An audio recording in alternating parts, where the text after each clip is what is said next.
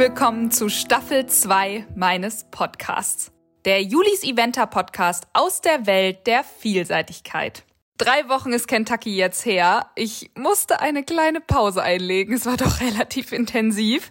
Aber jetzt voll Kraft voraus. Folge 14 beschäftigt sich mit dem Thema Kondition. Und ja, irgendwie hat es auch noch ein bisschen mit Kentucky zu tun, weil wir hören nämlich eine ganz besondere Expertin im Thema Kondition. Und zwar Steffi Horstmann. Sie ist beim DOKR Projekt Leistungsdiagnostik Pferd und sie hat sehr eng mit Anna zusammengearbeitet, was den Konditionsplan für Kentucky anging. Und daher gibt sie uns auch dazu ein paar Einblicke später. Wir haben also einen echten Profi in der Leitung. Ich habe quasi alle dummen Fragen gestellt, die mir so eingefallen sind. Und sie erklärt auch, warum es wichtig ist, den Ist-Zustand erstmal rauszufinden. Also wie fit ist mein Pferd denn jetzt im Moment oder wie unfit? Und ähm, sozusagen, wo bin ich jetzt? Wo will ich hin?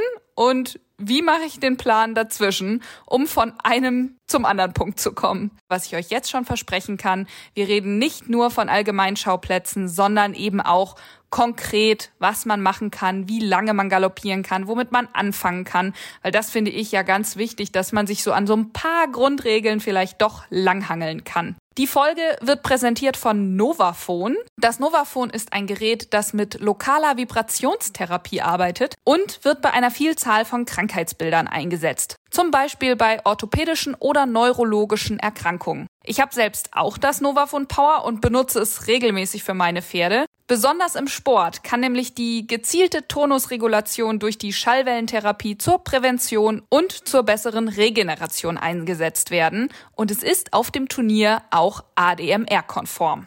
Ja, ich glaube, dann habe ich erstmal alles gesagt. Ich hoffe, ihr nehmt was mit für euch und eure Pferde. Ihr müsst aber wirklich gut aufpassen, denn Steffi und ich, wir sind so richtig ins Plaudern gekommen. Und jetzt wünsche ich euch ganz viel Spaß bei dieser Folge.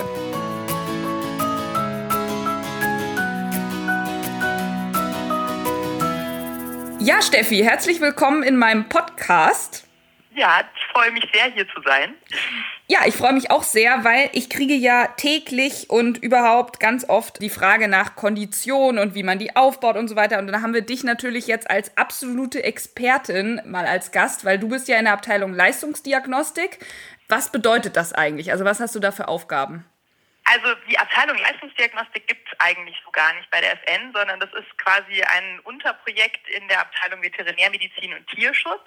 Mhm. Und das Ganze ist entstanden, also das ist schon sehr, sehr alt eigentlich, ist es schon in den Mitte der 90er Jahren gab es Forschungspferde, die von der FN angeschafft wurden, womit quasi Doktorarbeiten stattgefunden haben zum Thema Leistungsphysiologie Pferd.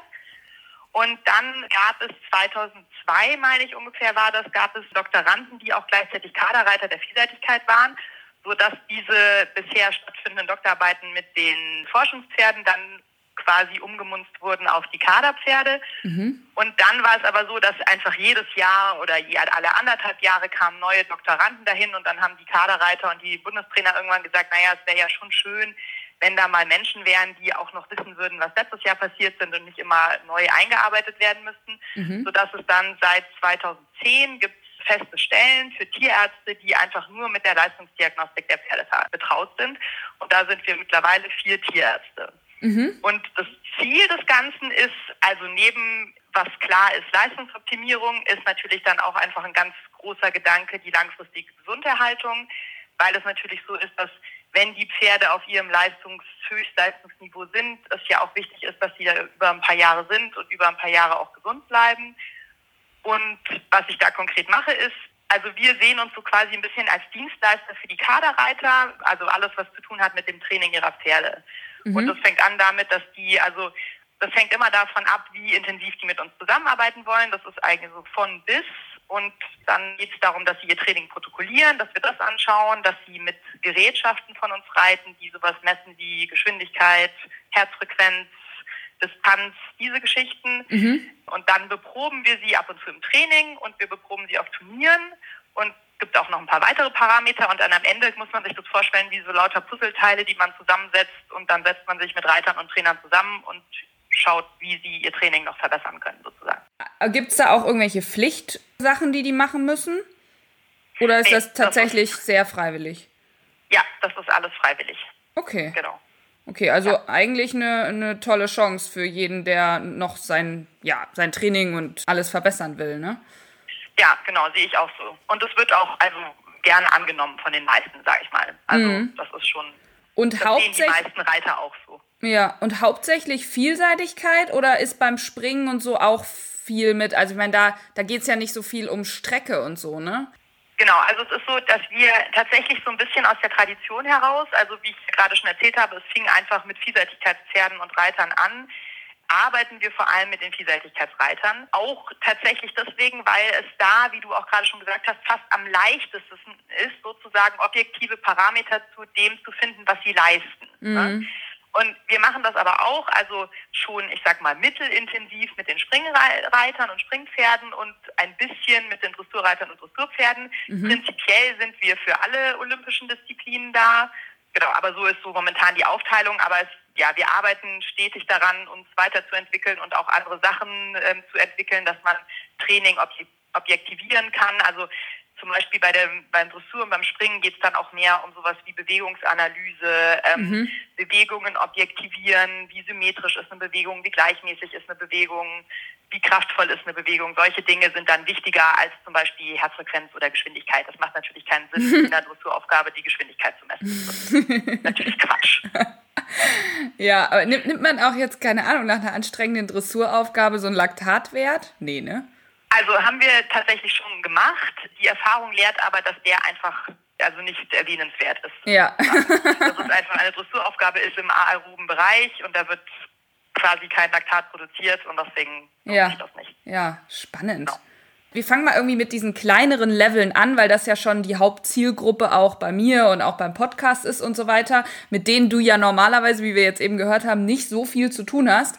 Aber trotzdem, wie wichtig ist es erstmal, sein Pferd sag ich mal, mit einem Plan oder so zu trainieren? Also man muss dazu sagen, für mich ist es so, ich bin mit der Vielseitigkeit vollkommen erst in Kontakt gekommen durch meinen Job. Mhm. Ich, und bin daher wirklich gar nicht zu Hause in diesen kleinen Bereichen. Also das ist bei mir natürlich ein bisschen verrückt, weil ich gleich mit dem höchsten Niveaus angefangen habe, überhaupt nicht für diesen Sport zu interessieren. Deswegen habe ich mich tatsächlich auch noch nicht so wahnsinnig viel damit auseinandergesetzt. Grundsätzlich muss ich aber sagen, ich finde, es ist immer, also egal in was, total wichtig, mit Plan an eine Sache ranzugehen in dem Moment, wo man ein Ziel hat. Und da ist es total egal, ob es, keine Ahnung, eine Stutenleistungsprüfung in ein paar Wochen ist oder eine VE nächstes Jahr oder wie auch immer. Das ist in dem Moment, finde ich, wo man ein konkretes Ziel vor Augen hat, macht es total Sinn, sich einen Plan zu machen, wie möchte man dieses Ziel erreichen. Mhm. Und dann geht es eben darum zu sagen, also wo befinde ich mich jetzt? Wo möchte ich hin? Wie groß ist die Diskrepanz zwischen dem, wo ich mich jetzt befinde und wo ich hin möchte? was für Zwischenschritte gibt es dazwischen sozusagen und dann einfach mal sich aufzuschreiben, wie viel Zeit besteht da, was möchte ich bis dahin gemacht haben, wie macht es Sinn, das zu steigern, ja, und dann ja. da irgendwie einen Plan zu machen. Und ich finde, das macht echt schon bei Kleinigkeiten Sinn. Ja, absolut. Ja. Also ich arbeite ja gerne mit so ja, Wochenplänen oder 10 bis 14 Tagesplänen, wo man dann eben gucken kann, okay, wo kann ich was einbauen? Ich meine, als Amateur muss man ja auch immer so ein bisschen gucken, okay, wann habe ich Zeit, wann hat der Trainer Zeit, bla bla. Das ist natürlich bei den genau. Kaderreitern meistens nicht so. Gibt es da irgendwie so ein ja, so eine Idee von dir, wo man sagt, okay, man sollte, keine Ahnung, nicht fünfmal in der Woche springen oder nach dem Geländetraining eben kein pff, weiteres Galopptraining machen und sowas irgendwie? Irgendwelche Regeln? Also ich sag mal so, wenn man sich dafür interessiert, es gibt so im Sport, gibt so ähm, Prinzipien zur Trainingsplanung sozusagen. Und da kann man ganz, ganz viel auch auf uns und die Pferde ummünzen. Und natürlich, also wie du sagst, es macht total Sinn. Zum einen, das ist, man nennt das irgendwie so Relation, Belastung und Erholung. Also es macht total Sinn, nach einer intensiven Belastung und nach einem intensiven Trainingstag nicht gleich einen direkt total intensiven Trainingstag hinterher zu schicken, sondern einfach am Tag danach dem Körper auch Zeit zu geben, sich davon zu erholen es ist ja immer so, dass in der Sporttheorie, sage ich mal, so eine Belastung sorgt dafür, dass quasi der Körper stärker rauskommt, als er vor der Belastung war, mhm. jetzt mal salopp gesagt. Und dafür braucht der Körper aber natürlich auch immer ein bisschen Zeit, um einfach sich anzupassen sozusagen. Also deswegen alleine ist es wichtig, Belastung und Erholung. Dann denke ich Abwechslung. Wechselnde Belastung ist natürlich etwas, was man ein bisschen beachten muss, ne? dass man nicht jeden Tag das Gleiche macht. Das ist alleine schon für die Motivation vom Pferd und für die Psyche wichtig, aber natürlich auch für den Körper, dass einfach unterschiedliche Muskelgruppen zum Beispiel beansprucht werden und dann sich zum Teil ein bisschen erholen können und die anderen wieder intensiver belastet werden. Genau, und dann ist es natürlich, das hat jetzt weniger mit der Wochenplanung zu tun, aber generell, wenn man Training plant, ist es natürlich auch wichtig, dass der Trainingsreiz so intensiv ist, dass er Wirkung zeigt. Mm. Ne? Genau. Ja, auch nicht jeden Tag also ausreiten gehen und entspannen, dann kommt man natürlich auch nicht voran. Genau. Ja. Dann man die ja, Leistung, Leistungsfähigkeit des Körpers auch nicht steigern. Genau. Ja, ja. Genau. Also es muss schon ein Reiz gesetzt werden, damit auch eine Wirkung stattfindet. Mhm. Ähm, jetzt haben wir in den FN-Lehrfilm letztes Jahr beim Dreh auch schon drüber gesprochen. Ich meine, du bist ja zwar nicht so in den kleinen Klassen zu Hause, aber ich glaube, du weißt jetzt ungefähr, was so eine VE zum Beispiel für eine Länge hat. Also ich glaube, ein bis zwei Kilometer Geländestrecke. Wie viel Kondition braucht ein Pferd dafür? Das ist lustig, weil als äh, wir da auch letztes Jahr schon drüber gesprochen haben, es ist, also ich denke immer weniger über die Streckenlänge nach als über die Dauer. Das mhm. ist mir immer wichtiger. Also wie lange galoppieren die schlussendlich und mit welcher Geschwindigkeit galoppieren die schlussendlich. Also das sind die zwei Dinge, die ich mir vor allem immer vorher klar machen würde. Mhm. Und dann ist es so, dass wir grundsätzlich, also ich meine, im E-Bereich und im A-Bereich ist es ja so, dass es einfach die Geschwindigkeit, in der diese Strecke zurückgelegt werden soll, noch nicht so eine wahnsinnige Rolle spielt. Mhm. Deswegen ist es jetzt auch nicht so, dass man sagt, man müsste jetzt irgendwie deutlich langsamer im Training galoppieren, sage ich mal, sondern mhm. da kann man ruhig, denke ich mal, schon sagen, dass man auch im Training ab und zu mal an diese Geschwindigkeiten rankommt.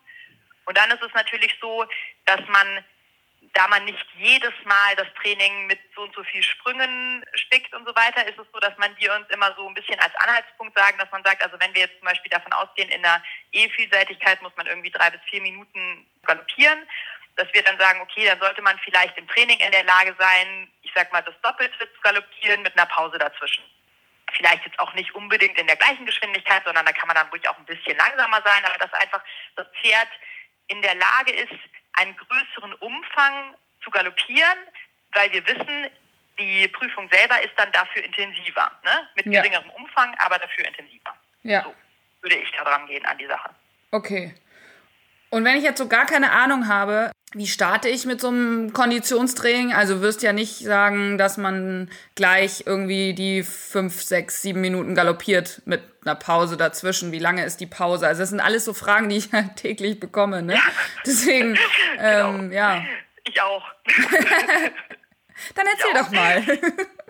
Also ich sage immer, grundsätzlich ist es wichtig und deswegen kann man das auch überhaupt nicht pauschalisieren man muss wissen, wo man steht. Ne? Also jemand, der irgendwie schon jahrelang das immer im Hinterkopf hatte und immer, immer mal wieder einige Minuten am Stück draußen galoppiert ist und sowas, ist dann kommt ganz woanders her als jemand, der sagt, keine Ahnung, ich habe bis jetzt irgendwie noch nie mich damit beschäftigt und habe noch nie mal länger mal auf die Uhr geguckt beim Galoppieren oder sowas. Ne? Das mhm. sind total unterschiedliche Startpunkte und das ist eben besonders wichtig, wenn man sowas plant, ist, dass man sich im Klaren darüber ist, wo bin ich denn jetzt gerade. Mhm. Das kann man natürlich auch einfach mal ausprobieren. Ne? Man kann einfach mal mit ein bisschen was anfangen. Keine Ahnung, ich sag mal irgendwie zweimal drei Minuten galoppieren in so einem normalen Kentergalopp ja. und schauen, okay, ist das jetzt für mein Pferd super easy und der macht das mal eben und ich merke hinterher, der könnte jetzt noch dreimal losbocken und hat richtig Spaß und möchte noch mehr. Oder merke ich schon, oh ja, am Ende wird das anstrengend für den. Ne? Mhm. Also das ist ja einfach, kann man ja einfach mal langsam starten und je nachdem, wie dann das Reitergefühl ist, kann man das dann schneller steigern oder langsamer oder eben nochmal vielleicht einen Schritt zurückgehen. Und dann ist es eben so, also wie gesagt, man muss wissen, wo komme ich her, also was, wie ist der Stand jetzt und wo möchte ich hin.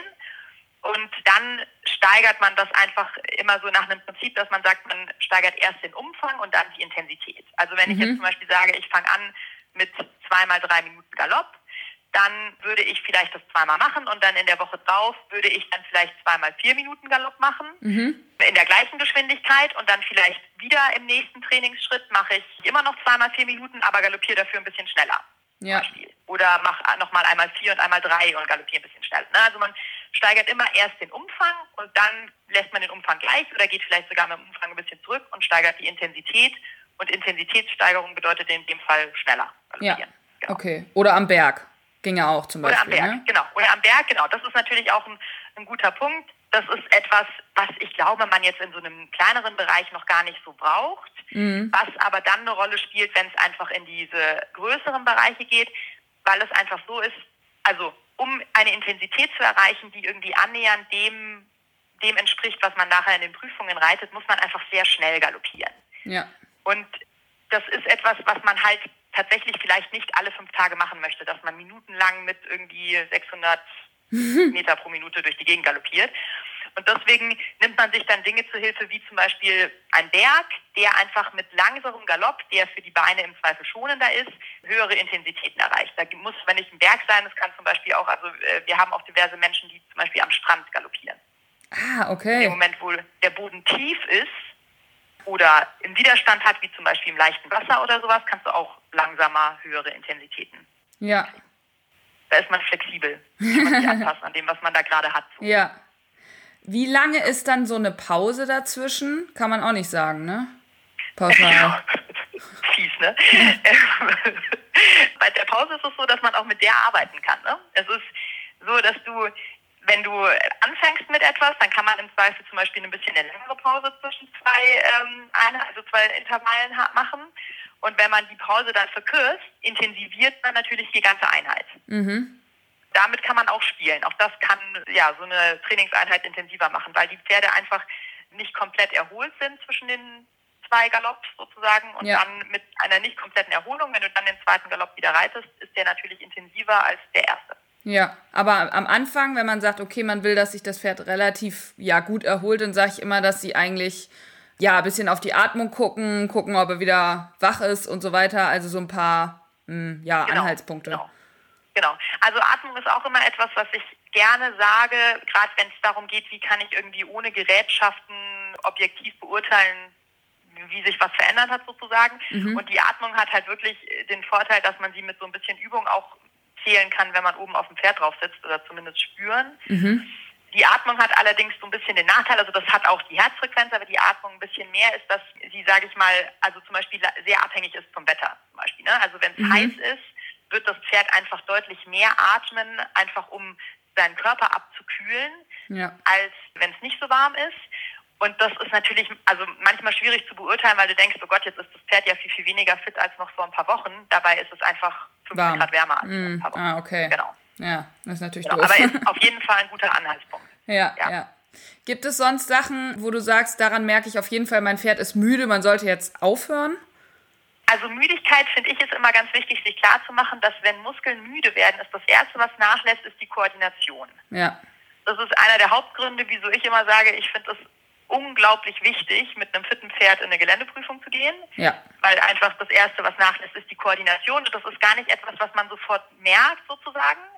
Aber sie gehen halt einfach nicht mehr so koordiniert an die Sprünge dran, wie sie es gemacht Absolut. haben, als sie fit waren. Und das ist dann einfach auch ein Sicherheitsfaktor. Abgesehen davon, dass man natürlich auch einfach mit guter Koordination ins Ziel kommen möchte, ist es auch einfach, kann es auch einfach gefährlich werden. Mhm. Und das ist auch etwas, was man auch merkt. Also die Bewegungsabläufe werden anders. Ne? Das kann man echt, wenn man so ein bisschen drauf schaut, ganz gut in Videos zum Beispiel sehen. Mhm. Kann man aber auch spüren, ne? dass die Pferde einfach mit einem bisschen anderen Bewegungsablauf galoppieren, als sie noch fit waren. Daran finde ich immer, merkt man ganz gut, wenn die müde werden. Da werden die im Bewegungsablauf so ein bisschen langsamer. Sozusagen. Ja, fallen vielleicht auch auf die Vorhand Manchmal oder stolpern oder ja, sowas, genau. ne? Ja, ja genau. Genau. Also einfach unkoordinierter. Ja. Mhm. Und dann ist es natürlich auch so, also ich finde immer, das ist ganz wichtig zu sagen, dass obwohl ich mich mein ganzes berufliches Leben immer mit diesen Zahlen beschäftige, mhm. natürlich ist das Gefühl des Reiters durch nichts zu ersetzen. Mhm. Also ganz klar ist es einfach wichtig, dass man so ein bisschen eine Sensibilität dafür bekommt, wie motiviert galoppiert mein Pferd noch, wie ja, ja. wie sehr möchte es noch. Ne, das sind natürlich ganz, ganz wichtige Faktoren. Ja, ich finde es natürlich leicht bei Pferden, die eh ziehen. Also ich sag mal, ich habe fast immer Pferde, die von selber halt wollen und ziehen und so. Und wenn ich da merke, okay, boah, da kommt jetzt nicht mehr so richtig viel, dann weiß ich, okay, die sind wahrscheinlich müde. also jetzt mal ganz genau, platt total. gesprochen. Aber es gibt natürlich auch viele Pferde, gerade in den kleineren Prüfungen, die jetzt von sich selber aus nicht den krassesten Zug haben. Da ja, muss man da, glaube ich, echt sehr sensibel auch werden, wann die dann müde werden. Total. Und das ist, also das ist ganz lustig, wenn es dann auch um unsere Werte geht. Ist, natürlich ist es eine totale Charakterfrage. Also ich sage immer, ich wäre so ein Pferd, die nicht hochgehen würde im Laktat, weil ich, wenn ich merke, es wird anstrengend, habe ich keine Lust mehr so. ähm, und das ist halt schlussendlich tatsächlich das, was ihr an Vielseitigkeitspferden eigentlich zumindest im großen Sport selten habt. Ja. Die haben einfach einen Charakter, wo man nicht so schnell spürt, die Müdigkeit, weil sie einfach ja immer wollen. Biss haben sozusagen ja. und wollen. Ne? Und dann gibt es aber natürlich auch die anderen, die so sagen, so wären wie ich es bin, wo der Reiter ins Ziel kommt und denkt, meine Herren, der ist aber fertig. Das war jetzt ja super anstrengend. Und dann sind die Werte total niedrig und du denkst so, ja, ja, okay, der war wohl nicht so motiviert. Und dann ist es natürlich so, also das ist auf jeden Fall eine Aufgabe als Reiter, sein Pferd zu kennen und herauszufinden, welche Charakter das Pferd diesbezüglich hat sozusagen. Und dann ist es natürlich, also ich sag mal so, heutzutage ist es schon nicht so schwer, auch mal mit Herzfrequenz zu reiten. Ja. Und gerade wenn man so ein bisschen unsicher ist, dann macht das vielleicht Sinn, zu sagen, äh, man schafft sich mal so Gerätschaften an und misst mal die Herzfrequenz ab und zu. Ja. Gutes Thema. Will ich demnächst nämlich auch endlich mal machen. Ich habe ja, mir jetzt äh, endlich mal so ein Gerät angeschafft. Was ist da wichtig bei der Herzfrequenzmessung oder mit dem Herzfrequenzmesser dann zu galoppieren zu gehen? Punkt eins ist, wieso ich immer sage, es ist super cool, ist, dass wenn man es regelmäßig benutzt, also ich würde sagen fast jedes Mal, also gerade wenn du so Ausdauertraining machst und das immer ähnlich abläuft. Ne? Mhm. Also ich mhm. sag mal, du hast, man hat eine Strecke und sagt, hier gehe ich hin, wenn ich Ausdauertraining mache, da trabe ich dann erst so und so lang, das mache ich auch meistens in derselben Strecke, an derselben Geschwindigkeit. Ne? So, ja. also das ist ziemlich standardisiert. Mhm. Und wenn du dann merkst, im Zweifel hast du vielleicht noch eine Handyuhr, äh, also ein Handy oder eine Uhr, wo du die Herzfrequenz sogar live siehst. Ja. Und wenn du dann merkst, die Herzfrequenz ist irgendwie heute 20 Schläge höher die ganze Zeit, als sie sonst immer war, und nicht, weil gerade ein Häschen übers Feld gehoppelt ist, sondern einfach grundsätzlich, dann ist es zum Beispiel was, wo ich sagen würde, dann überleg mal tatsächlich, ob man nicht vielleicht wieder durchpariert und das Galopptraining auf einen anderen Tag verlegt. Mhm. Weil Herzfrequenz ein echt guter Indikator dafür ist, wenn irgendwie was im Körper also nicht ganz in Ordnung ist mhm. und man merkt es noch gar nicht. Also sei es jetzt ein Infekt, der noch nicht ganz da ist. Also das Pferd hat noch kein Fieber, aber die Herzfrequenz ist schon höher. Mhm. Oder aber auch irgendwie ein unterschwelliger Schmerz, den mhm. du noch nicht vielleicht spürst wirklich. Ne? Also das ist für mich immer allein ein Grund, wieso es total Sinn macht, mit Herzfrequenz zu reiten. Mhm. Und dann ist es so, wenn wir die Herzfrequenz messen und ja, als Indikator dafür, wie anstrengend war das, hat sich das Training verbessert, so diese Geschichten, dann ist es einfach wichtig zu schauen, also ich sage immer, wenn man Herzfrequenz misst, ist es total toll, je standardisierter dein Galopptraining ist, desto besser, weil je mehr kann man ablesen.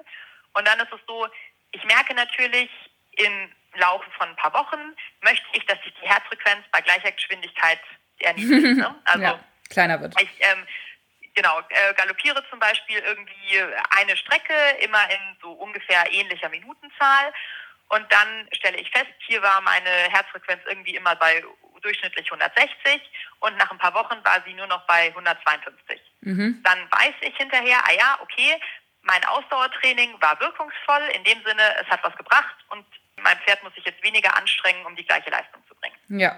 So, das ist quasi das. Und dann das andere, wonach wir schauen, ist, wie intensiv, aber das ist auch dann auch eher wieder im höheren Bereich, aber durchaus schon in dem Bereich, wo du unterwegs bist, dass man sagt, wie intensiv wollte ich, dass mein Training war und wie intensiv war es. ja. Genau. Ne? Also das ist halt, da muss man dann wirklich mal überlegen, sich selber überlegen, in was für einem Herzfrequenzbereich möchte ich denn eigentlich ganz gerne galoppieren. Also man kann ja auf aeroben und anaeroben Weg Energie gewinnen, sozusagen, der Körper. Ja. Aerob bedeutet, das ist in einer ein bisschen niedrigeren Intensität und der Körper ist in der Lage, genug Sauerstoff zum Muskel zu transportieren, um diesen Weg einzugehen, um diesen Weg zu verfolgen. Und dann kann der ganz, ganz lange diese Leistung erbringen. Also das ist quasi, wenn man sich das vorstellt bei uns Menschen, das ist wie so der, der normale Marathonläufer. Also jetzt nicht der Hochleistungsmarathonläufer, sondern der normale Marathonläufer, der über Stunden eine gewisse Leistung erbringen kann, die in so einem niedrigen Intensität ist, dass der Körper die ganze Zeit in der Lage ist, das zu machen, ohne zu übersäuern. Mhm. Und dann gibt es den anaeroben Weg. Den geht der Körper dann ein, wenn die Intensität zu hoch ist, um noch den ersten Weg einzugehen. Also das Ganze läuft beides immer parallel ab und das ist jetzt nicht so schwarz-weiß, wie ich es darstelle, aber das macht es einfacher sozusagen. Mhm. Und wenn der Körper diesen Weg einschlägt, um Energie zu gewinnen, dann wird Laktat gebildet.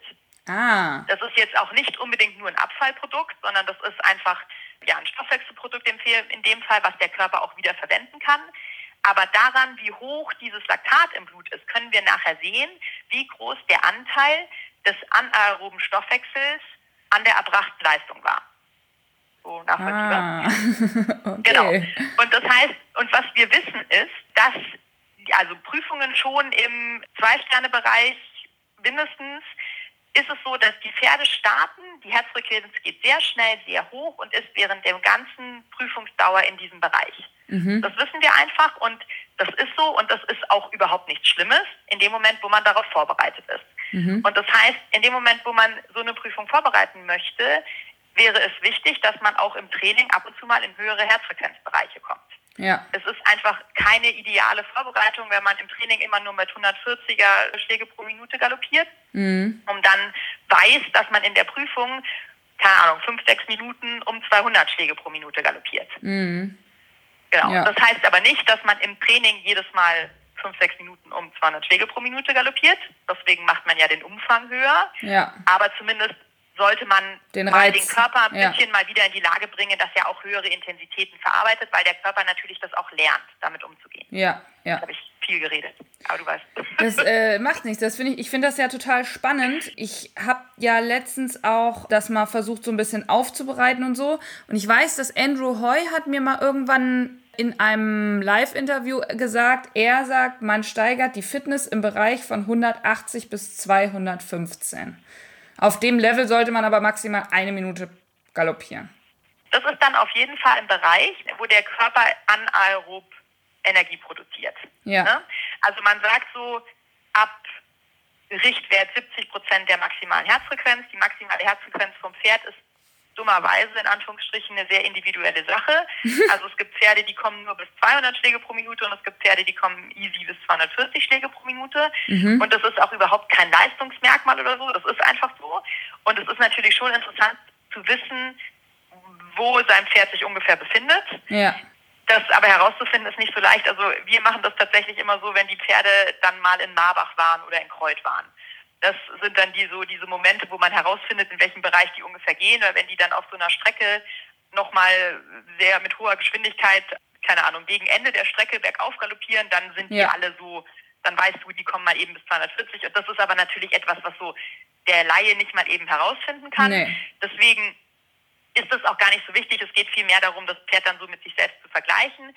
Aber klar ist also, 70 Prozent von 230 Schlägen pro Minute, sage ich mal, ist ungefähr eine Herzfrequenz von 160. Also okay. das heißt, wenn Andrew Hoy sagt 180 bis 210, dann ist er auf jeden Fall ganz sicher im anaeroben Bereich. Ja. Und das ist dann einfach der Bereich, wo er die anaerobe Leistungsfähigkeit steigert. Ja. Ne? Also, und das ist ihm wichtig, weil er weiß, auf dem Niveau, wo er reitet, braucht genau. das Pferd eine gewisse anaerobe Leistungsfähigkeit, weil ohne wird es nicht durch die Prüfung kommen. Nee, er will ja auch Olympia reiten. Also genau. gut, wir sind da in einem etwas anderen Level unterwegs. Aber gut, es ist ja gut zu wissen, dass man, also ich sag mal, bei 130, 140 wird man noch nicht so viel Reiz setzen, wie jetzt, wenn man mal eine Minute auf 160 genau. oder genau. höher Genau, also mit 130, 140 kann man sich ziemlich sicher sein, dass man noch im aeroben Bereich unterwegs ist. Und das ist etwas, was ein Pferd easy über längeren Zeitraum kann. Mhm, okay. Pferde sind, also Pferde sind grundsätzlich echt gute Ausdauersportler. Die haben einige Sachen in ihrem Körper, einige Special Features sozusagen, die sie zu echt guten Ausdauersportlern machen. Ja. Da äh, würden wir Menschen von träumen sozusagen. Das heißt, die kann man auf so einem niedrigen Bereich mit relativ geringem Aufwand echt zu guten Ausdauersportlern machen. Das ja. ist ihr großer Vorteil. Ja. Okay. Aber man steigert auch die Kondition. Also ich sag mal jetzt, keine Ahnung, Galopp ist glaube ich irgendwie 100 bis, sagen wir mal 140, 150 oder so in dem normalen. Wenn man jetzt anfängt mit Konditionstraining und dann, man galoppiert ja eben noch nicht so schnell, da haben wir ja angefangen mit dem Gespräch. Genau dann wird die Herzfrequenz ja erstmal in dem Bereich sein. Dann steigert man aber genau. trotzdem genau. die Kondition, richtig? Vollkommen. Also jeder spricht immer von Kondition, was eigentlich Ausdauer ist. Also Kondition mhm. ist dann immer übersetzt mit Ausdauer, weil Kondition ist eigentlich Kraft, Schnelligkeit, Beweglichkeit und Ausdauer. Ne? Also mhm. Kondition ist immer dieses Ganze. Wir sprechen jetzt hier von der Ausdauer. Und natürlich steigert man die Ausdauerfähigkeit im niedrigeren Bereich herzfrequenztechnisch nämlich halt vor allem die aerobe Ausdauer. Mhm. Aber die ist sehr, sehr wichtig. Also es ist, die aerobe Kapazität ist die Grundlage für alles. Du musst mhm. das Pferd auf die aerobe Kapazität muss groß sein, auch wenn man Olympia gewinnen möchte, mhm. weil das ist die Basis. Je länger es das Pferd schafft, über diesen Stoffwechselweg Energie zu generieren, mhm. desto fitter wird es am Ende sein. Mhm. Also je größer die aerobe Kapazität ist, desto weniger wird er die anaerobe Kapazität in Anspruch nehmen müssen. Bedeutet aber auch, dass wenn ich jetzt normal galoppiere und der ist sofort bei 170, das ist nicht gut. Bedeutet ja, dass er das dann eigentlich genau. sofort umsetzt in dieses äh, Anaerobe, ne? Genau. Ah, okay. Wobei, ehrlich gesagt, wenn das passiert, würde ich mir fast ein bisschen Sorgen machen. Ja, eben, also, genau. Entweder sehr, sehr schnell galoppieren oder man muss nochmal einen Tierarzt konsultieren. Ja, okay, okay. Nee, nur so als, weil man muss es ja irgendwie ja. einordnen, ne? Also gerade genau. wenn ich da jetzt sozusagen mit anfange mit Herzfrequenz, dann muss ich ja jetzt erstmal so ein paar Daten erstmal sammeln, bevor ich irgendwas genau. auswerten genau. kann. Weil ich habe ja jetzt noch gar keine Ahnung, wie meine Stute so tickt oder Herz, ja. wie, wie das ja. Herz da so schlägt. die hat schon eine Grundausdauer, das merkt man ja und so weiter, aber ich glaube trotzdem, dass man es halt viel genauer machen kann, wenn man mit Herzfrequenzmessungen arbeitet. Definitiv, definitiv. Also zum einen eben schauen, in welchen Bereichen befinde ich mich überhaupt und zum anderen eben schauen, ist das Training, was ich da mache, hat das überhaupt eine Wirkung? Ja, ja, ja, sehr gut. Genau. Hast du noch irgendwelche Ideen? Also, weil ich habe jetzt zum Beispiel hier ein gutes Gelände, da kann man halt auch einfach mal drei Kilometer am Stück galoppieren. Einige haben irgendwie so eine Art Galoppbahn, aber manche haben das ja auch gar nicht. Da habe ich schon mal die Frage gekriegt, ob man auf einem großen Platz Galopptraining machen könnte. Da habe ich dann gesagt, uh, wenn das 2040 ist, würde ich auf jeden Fall davon abraten. Ja. Also, weil die Kurven und so, und dann nimmst du die eh immer wieder raus. Also 40 Meter am Stück galoppieren bringt nicht so richtig viel. Aber ja, ja. Da ist ja dann natürlich die Frage, was ist ein großer Platz? Also ja. das ist jetzt vielleicht total vermessen zu sagen, 20 mal 40 ist auch irgendwie nicht ein großer Platz für mich. Genau. Also ich glaube, auf einem großen Platz kann man das auf jeden Fall machen. Und natürlich ist das immer so, also wie so oft kommt es immer drauf an, was möchte man eigentlich erreichen. Und ich denke, auf so einem, für so einen niedrigeren Bereich kann man das auf jeden Fall machen. Also wenn der Platz jetzt nicht unbedingt nur 20 mal 40, sondern ja. einfach wirklich ein großer Platz ist, also irgendwie ne, ein großer Springplatz oder sowas, da kann man das bestimmt machen, weil schlussendlich geht es ja wirklich nur darum zu sagen, ich galoppiere einfach mal einen längeren Zeitraum am Stück, schau einfach mal auf die Uhr und schau, wie lange bin ich jetzt galoppiert. Und dann wird das dann im Zweifel natürlich auf einem Platz ein bisschen langsamer sein, als man das jetzt im Gelände machen kann oder auf einer Rennbahn oder keine Ahnung, auf einer großen Wiese, weil man einfach, wie du schon sagst, immer wieder in den Ecken abbremsen muss. Aber ich sag mal so, in dem Moment, wo man weiß, man kann nur ein bisschen langsamer reiten und man schafft nur, keine Ahnung, 400 Meter pro Minute, dann wird man halt das Training dafür vielleicht ein bisschen länger machen und ja. sagen, ich galoppiere nicht 10 Minuten als Vorbereitung, sondern ich galoppiere 15 Minuten als Vorbereitung. Dann mhm. ist das mein Ziel. Und dafür aber mit ein bisschen geringerer Geschwindigkeit. Also in dem Moment, wo man so einen Plan macht, muss man natürlich auch immer, das habe ich vorhin vergessen zu sagen, immer berücksichtigen, was hat man für Gegebenheiten und daran dann den Trainingsplan anpassen. Ja. Natürlich ist es schöner, man macht es draußen, allein schon, weil das so einen kleinen Nebeneffekt hat, dass das Pferd nicht immer auf dem gleichen schönen Boden galoppiert. Ne? Also mhm. wenn man draußen auf einer Wiese galoppiert oder im Gelände, dann ist es natürlich auch, es gibt dieses schöne Wort der Fußungsintelligenz, mhm. dass das Pferd auch lernt, mal mit Unebenheiten im Boden klarzukommen, ja. etc. pp. Ne? Also das sind so kleine Nebenschauplätze, sage ich mal, die dann auch schöner sind. Man macht das draußen, aber grundsätzlich muss man einfach mit dem arbeiten, was man hat. Ja, Dibo nennt das Kondition der Gliedmaßen. Ach, guck mal, ja. Das fand ich auch immer ganz gut, auch einfach als Gedankenstütze, dass man eben nicht Kondition im Sinne von Kraft, Schnelligkeit, Ausdauer und so weiter hat, sondern eben auch die Gliedmaßen mit, also die müssen nun mal auch mal ein bisschen über Stock und Stein laufen, so blöd es klingt. Genau. Wenn die immer genau. nur auf ihrem gezogenen Superplatz mit Ebbe-Flutboden laufen, dann äh, werden sie halt beim ersten, bei der ersten Wurzel stürzen und eventuell sich dann halt auch gleich was tun, als wenn, wenn die halt ja, ja, auch ein bisschen, so. ja. Genau. genau. Jetzt reden wir zwar schon lange, aber es interessiert mich natürlich auch, weil Anna, wir haben ja jetzt erst die Kentucky-Folgen produziert und sie hat natürlich auch mal erwähnt, dass ihr beide das sehr abgestimmt habt, wie sie Avondale vorher trainiert, wie viel Galopptraining, auch was sie dort vor Ort noch macht. Ja, wie läuft sowas ab? Grundsätzlich ist es natürlich so, dass ich jetzt auch speziell mit Anna wir arbeiten ja nicht erst seit gestern zusammen. Ne? Also mhm. es ist jetzt nicht so, dass sie irgendwie im Januar gekommen ist und gesagt hat, ich möchte im April nach Kentucky, was tue ich, sondern kenne Avondale, ich kenne Anna, ich weiß, wie Anna trainiert, ich weiß, wie Avondale drauf ist, was sie so normalerweise für Werte hat. Und dann ist es ja so, also ich meine, es war dieses Jahr schon sehr speziell, weil einfach ganz, ganz viel weggefallen ist. Ja. Aber tatsächlich hatten wir ja den Trainingsplan für Kentucky schon letztes Jahr. Mhm. schon fertig in der Schublade und mussten ihn theoretisch nur wieder rausziehen. Praktisch war es aber dann natürlich so, da war Corona und da war Herpes und da war der schneereichste Winter, den Norddeutschland gefühlt jemals hatte. Und deswegen war es natürlich, also auch für mich echt ein aufregendes Abenteuer, auch wenn ich sehr weit weg war. Also allein die Tatsache, dass man vorher keine Prüfung hatte, mhm. um mal zu gucken, wie sie denn jetzt einzuschätzen ist im Vergleich zu sonst. Ne? Also ja. das ist schon auch für mich irgendwie aufregend gewesen. Also im Grunde geht Anna genauso dran, wie ich das jetzt gesagt habe, nur halt auf einem anderen Niveau.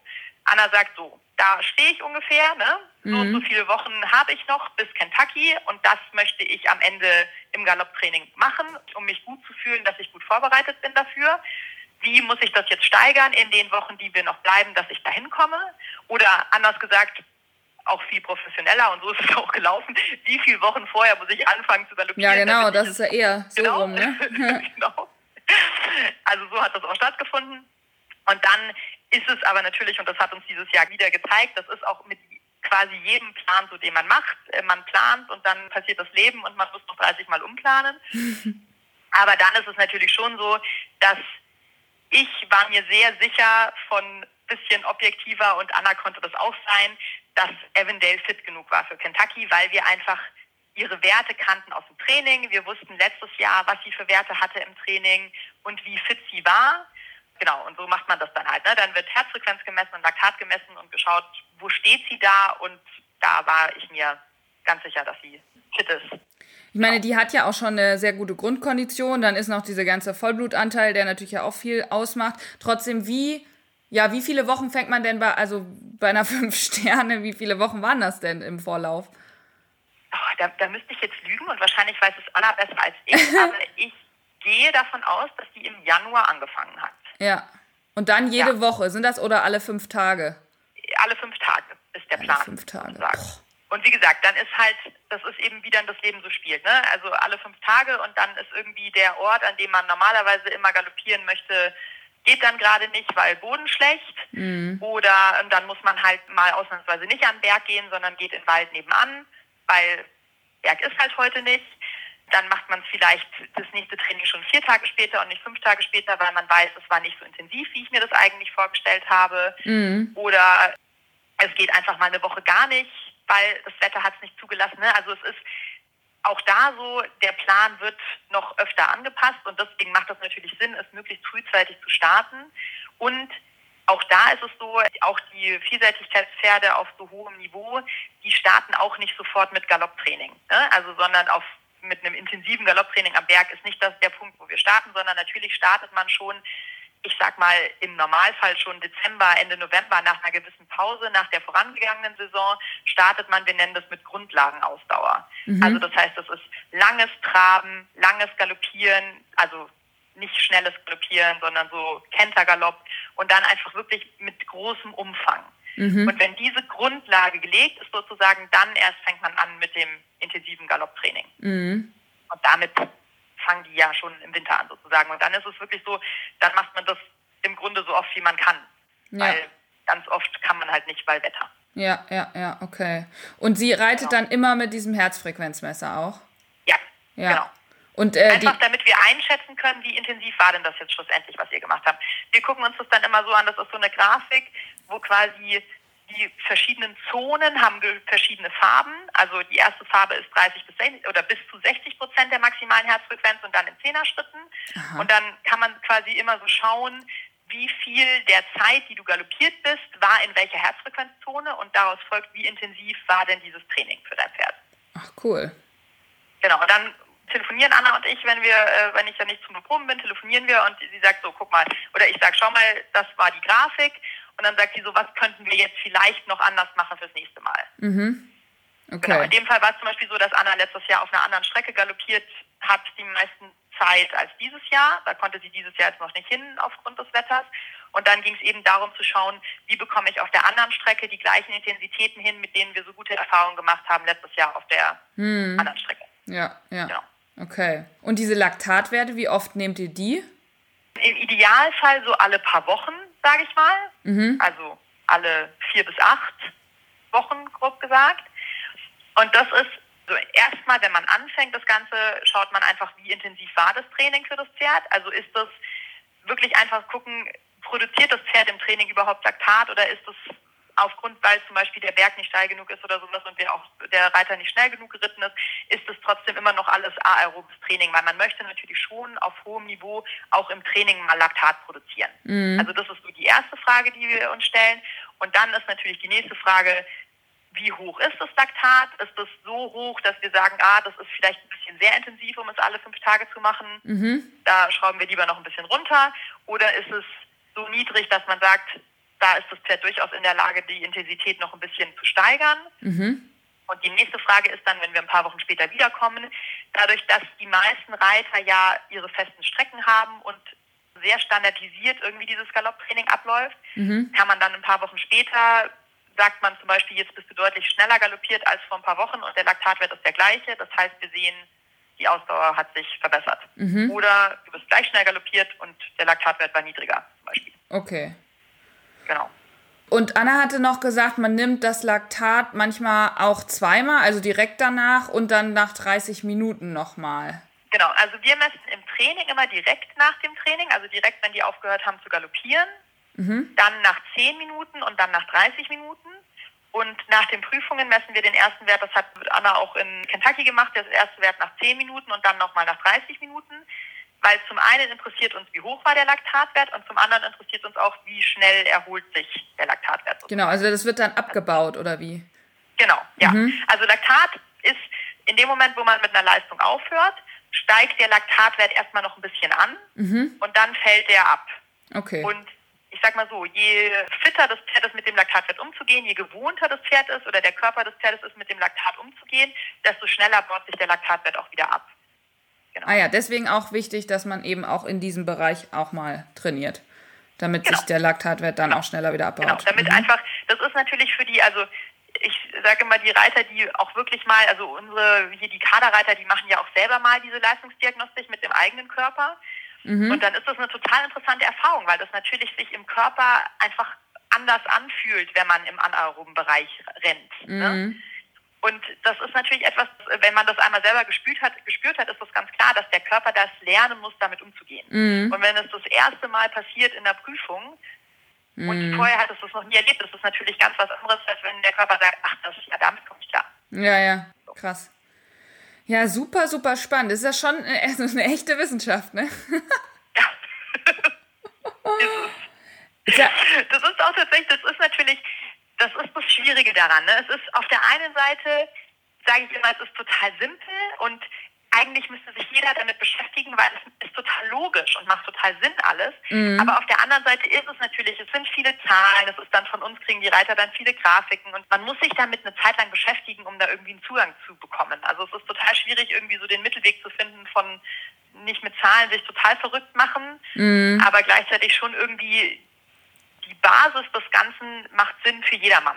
Sozusagen. Ja, ich glaube auch. Also es ist so ein bisschen zwischen, also ich mag ja Zahlen und ich finde es ja auch super spannend, aber dazwischen immer noch zu gucken, okay, ist es immer noch mein Gefühl irgendwie am entscheidendsten am Ende?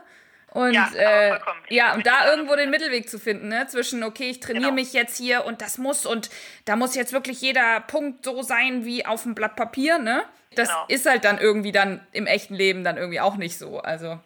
Ja. ja. Aber es hat sich, glaube ich, schon extrem viel auch verändert, ne? So in den letzten, weiß ich nicht, 15, 10 Jahren damit umzugehen und das irgendwie rauszukriegen und so? Also ich arbeite jetzt seit elf Jahren in dem Job. Also es ist quasi genau der Bereich, mhm. wo, ich, wo ich dabei bin. Und ich frage mich das auch, es ist für mich so ein bisschen schwer zu sagen, weil natürlich, also bei den Reitern, mit denen wir zusammengearbeitet haben, hat sich auf jeden Fall was verändert. Mhm. Das ist ganz klar. Ich, es ist, fällt mir jetzt so ein bisschen schwer zu sagen, ob sich grundsätzlich so viel verändert hat, aber natürlich die Reiter, an denen ich dran bin, da hat sich auf jeden Fall was verändert und das ist total unterschiedlich. Also beim einen ist es so, dass es einfach viel systematischer wurde, ne? Mhm. dass zum Beispiel äh, jetzt klar, der ist alle fünf Tage galoppieren gegangen, aber irgendwie immer so irgendwie und die Pausen waren mal zehn Minuten und mal eine Minute sowas, ne? Mhm. dass man einfach mal über die Systematik nachdenkt. Beim anderen ist es, dass irgendwie natürlich das Training vielleicht intensiver geworden ist, beim anderen ist es umfangreicher geworden. Also es ist irgendwie so, alles hat sich ein bisschen verändert. Und dann ist es natürlich so, was ich glaube, was sich verändert hat, ist, ich weiß jetzt gerade gar nicht, wie viele Jahre das her ist, dass sich das Format verändert hat, aber ich glaube auch so ungefähr in dem Bereich. Ja. ja. Und dann ist es ja so, dass erstmal hat man gedacht, in dem Moment, wo das so viel kürzer wird, muss man nicht mehr so viel trainieren. Mm, okay.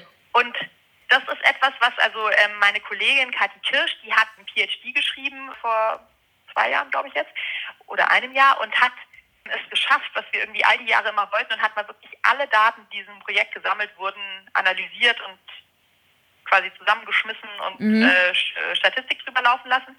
Und da ist zum Beispiel klar geworden, dass auch jetzt, wenn man jetzt auch allein im neuen Format die langen und die kurzen Prüfungen anschaut, ist es gar nicht so, dass so eine lange Prüfung so viel intensiver ist als eine kurze.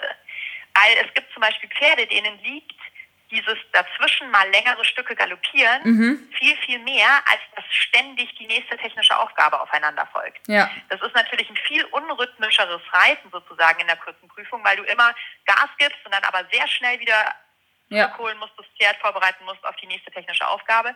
Während bei einer langen Prüfung der Umfang ist einfach größer, die Dauer ist länger, aber dafür haben sie quasi viel rhythmisches Galoppieren zwischendurch, was für den Körper dann im Zweifel nicht so anstrengend ist, weil immer das Gas geben und abbremsen und so. Ja. Und das ist, glaube ich, etwas, was sich schon so ein bisschen, also die Gedanken dahinter haben sich, glaube ich, schon verändert in den letzten Jahren, dass man schon festgestellt hat, dass man auch auf dieses neue Format hin es durchaus Sinn macht, die Pferde gut vorzubereiten. ja, auf jeden Fall. Ich hatte eben einmal nachgeguckt. Ich glaube, ab 2000 hat sich das Format verändert. 2004 ah, ja, genau, haben sie, haben sie genau. Rennbahn und Wegestrecke abgeschafft. Genau. Gut, dass du das sagst mit den langen und kurzen Prüfungen, weil ich auch immer mal wieder drüber nachdenke, beziehungsweise jetzt auch mal lang genannt habe. Gut, bei lang zwei Sterne ist natürlich gefühlt nur 500 Meter länger als die kurze. Das ist nicht so der Riesenunterschied. Gibt es trotzdem ja, keine Ahnung. Also ich reite ja sowieso nicht jede Woche äh, zwei Sterne. Das finde ich sowieso zu viel. Muss man nach einer langen Prüfung trotzdem dann, ich sag mal, noch mehr Pause machen? Als jetzt so in dem Bereich zwei und drei Sterne? ich, ich, ich, stocke, ich, ich Schwierig, stocke ne? deswegen, weil ich nicht jedes Mal antworten möchte. Es kommt drauf an. Ja.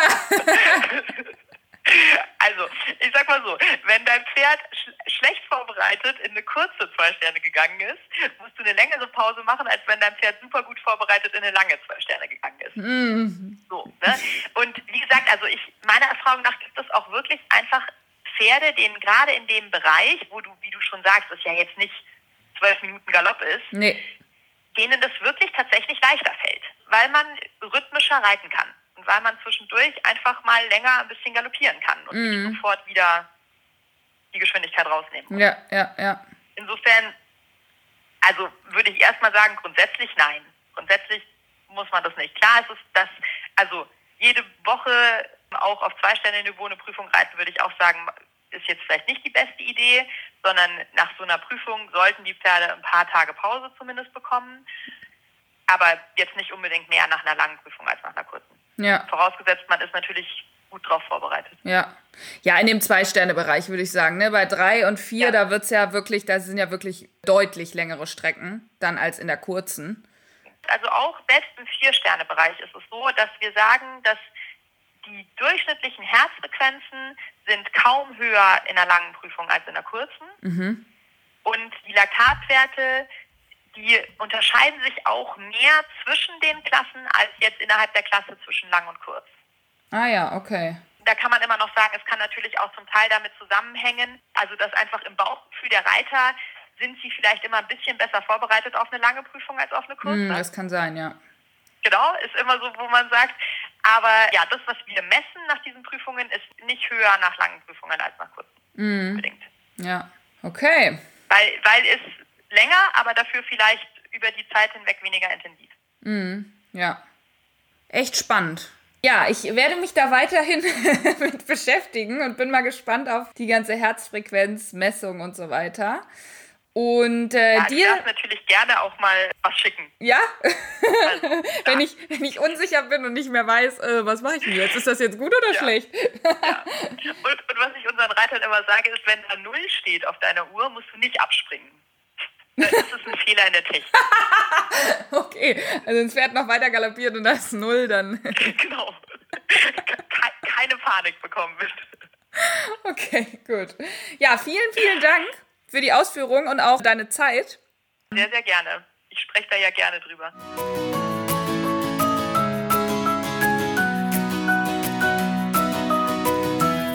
Das war jetzt äh, eine Menge Information. Ich finde ja besonders wichtig die folgenden Dinge. Also erstmal, jeder braucht seinen individuellen Plan.